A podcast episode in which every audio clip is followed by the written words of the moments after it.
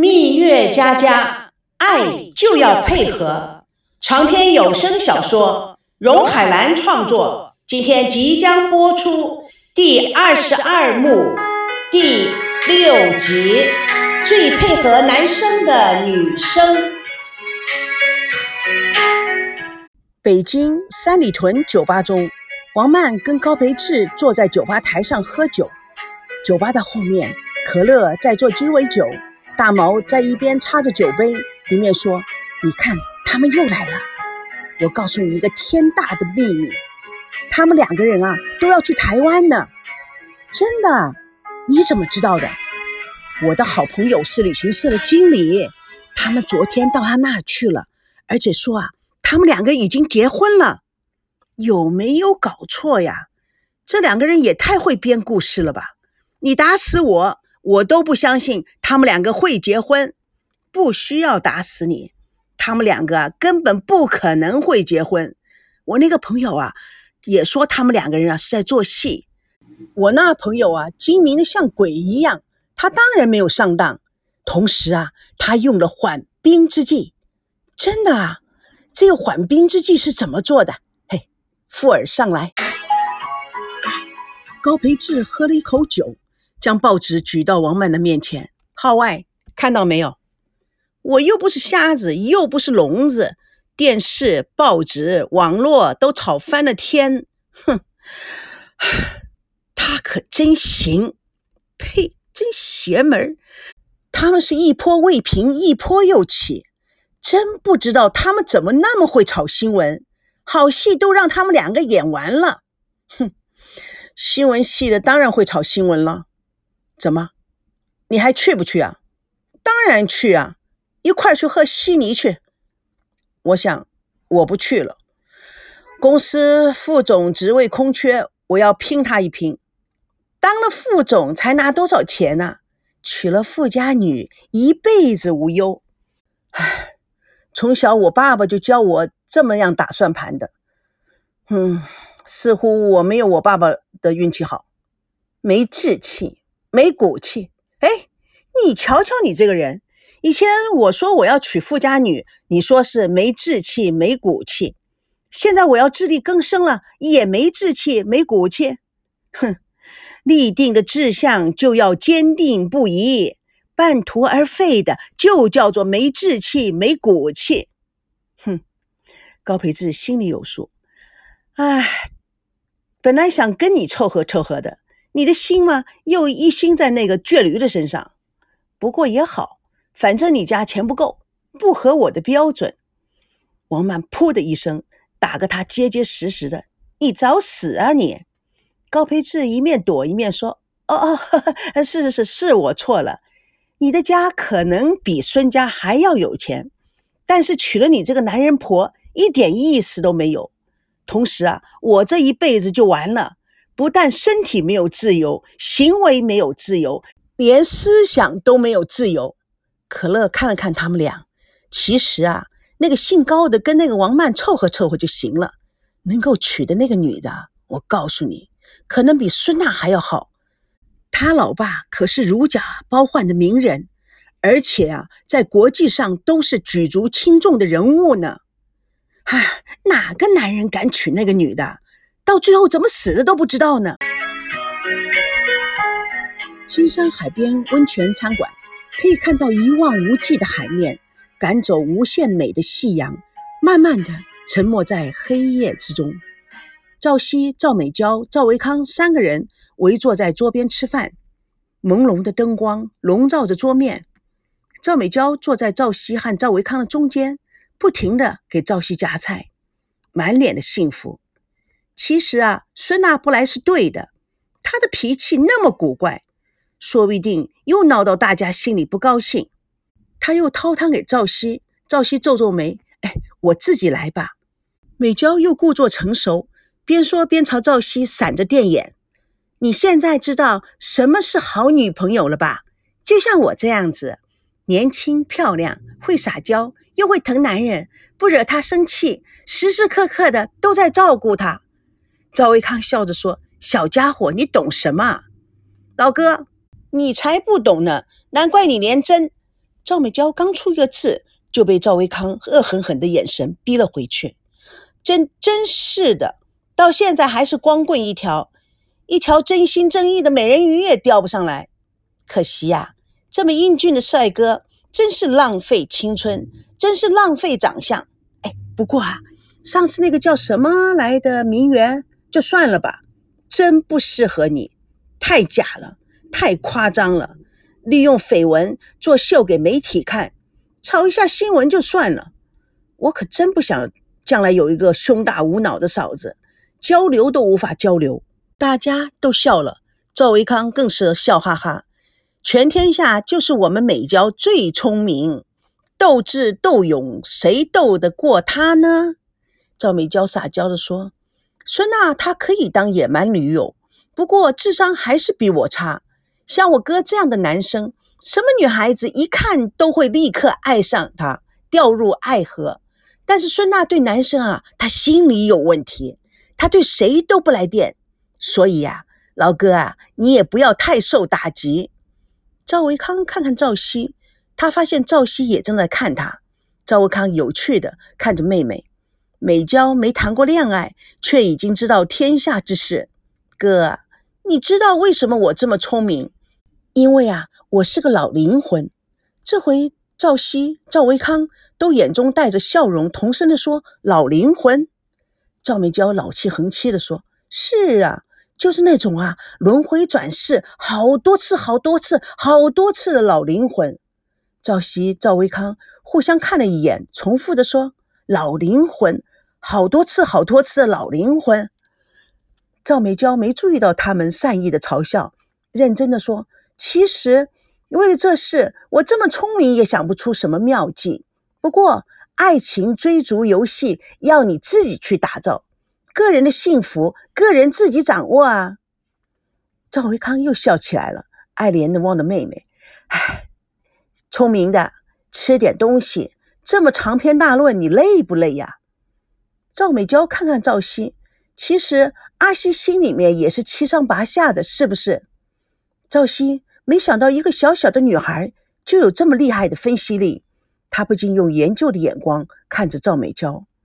赵维康唯恐赵熙生气，立刻插嘴：“小孩子懂什么？你不要再乱说话了。”哥，我都快十八岁了，快十七岁了。哥，我的虚岁快十八了。不对，你的虚岁快十七了。赵美娇扭了一扭：“哥，你给点面子嘛。”他突然转向赵熙：“阿西哥，你们怎么还住在一起呀？”赵熙吓了一跳，一时没明白过来，什么住在一起？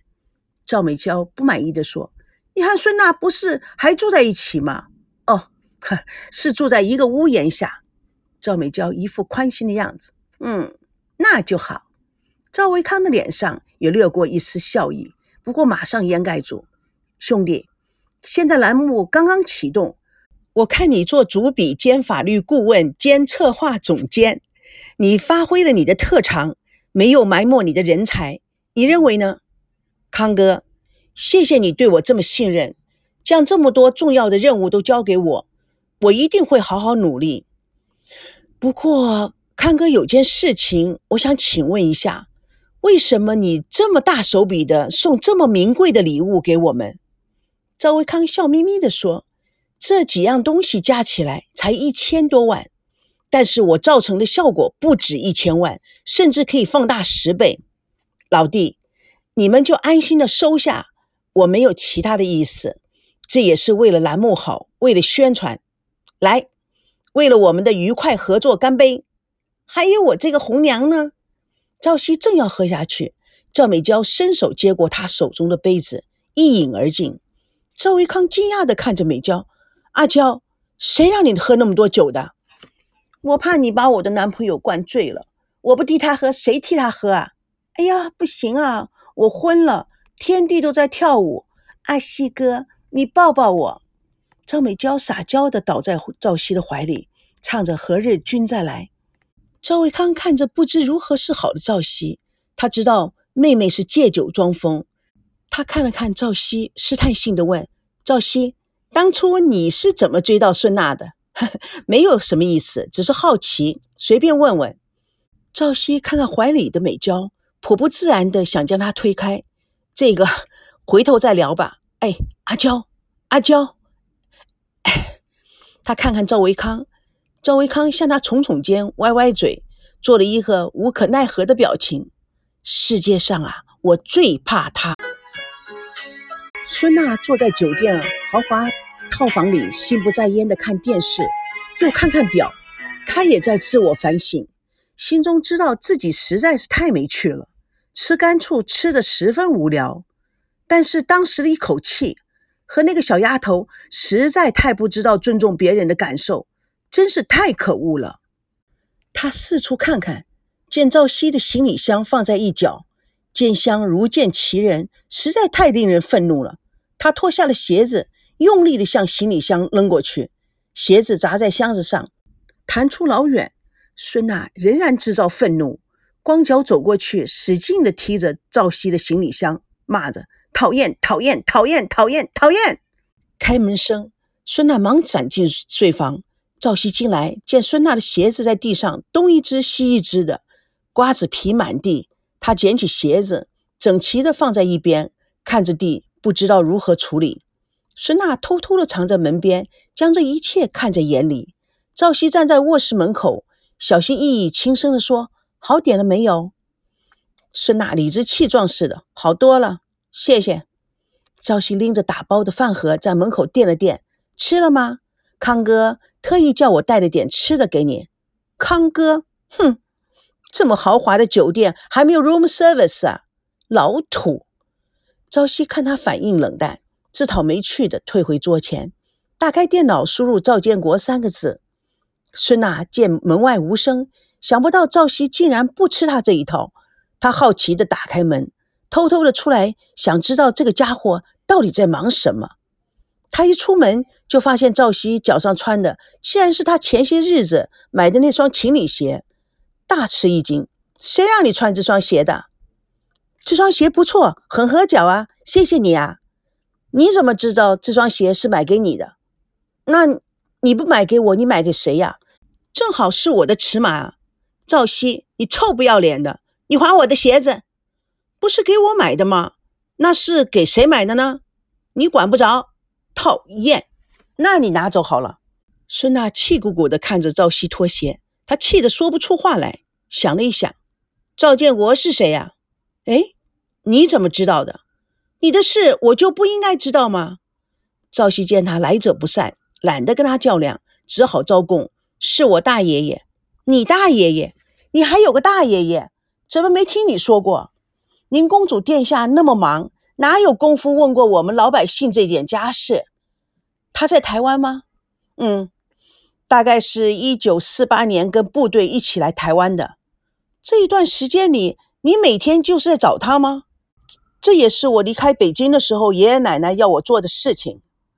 怎么不告诉我呢？我可以帮你一起找啊！哪敢惊动你老佛爷呀？孙娜盯着赵熙看。我有那么不近人情吗？赵熙，你还有多少事情瞒着我？我有什么事好瞒你的？比如说，你们晚上吃了什么？去了哪些地方啊？赵熙指指饭盒，这就是人家赵维康特地给你单点的，没问你这个。整天和一个台湾小丫头腻腻歪歪的，什么企图？哎，你可真有意思。我会有什么企图啊？前一段又是什么何木星？现在又是什么赵美娇？赵熙呀，你的胃口很复杂耶。赵熙抬头看了孙娜，嗯，孙娜同志，你现在的形势很严峻，腹背受敌，竞争对手众多，你不识货，自然有人识货。臭美，奉劝你一句，趁现在本人名草尚未有主，好好的把握。不然，本人被哪位幸运的女子抢到了手，那你只有半生空流伤心泪了。天哪，我从来没见过像你这么样不知耻的男人！拜托了，把自己当成人似的，瞪着鼻子上脸，不要脸！有人陪你吃过饭，回来还要我陪你说话，你以为你是谁呀？绑上个富家女就冒充大亨不行？呸！哼！到现在为止，你还什么都不是。你错了，我已经下定决心了，下一辈子啊，我一定投胎做女人，然后嫁一个人啊，就像我这样子十全十美的男人。男人？呸！你快别说了，我这一晚上是睡不着了，太恶心了。他啪一声的将门关紧了。赵熙望着警官的房门，吹了声口哨，自语说：“以其人之智，以治其人。”哈哈，成功了。蜜月佳佳与你为伴，主播荣海兰与各位空中相约，下次共同见证第二十二幕第七集《莲花的诱惑》。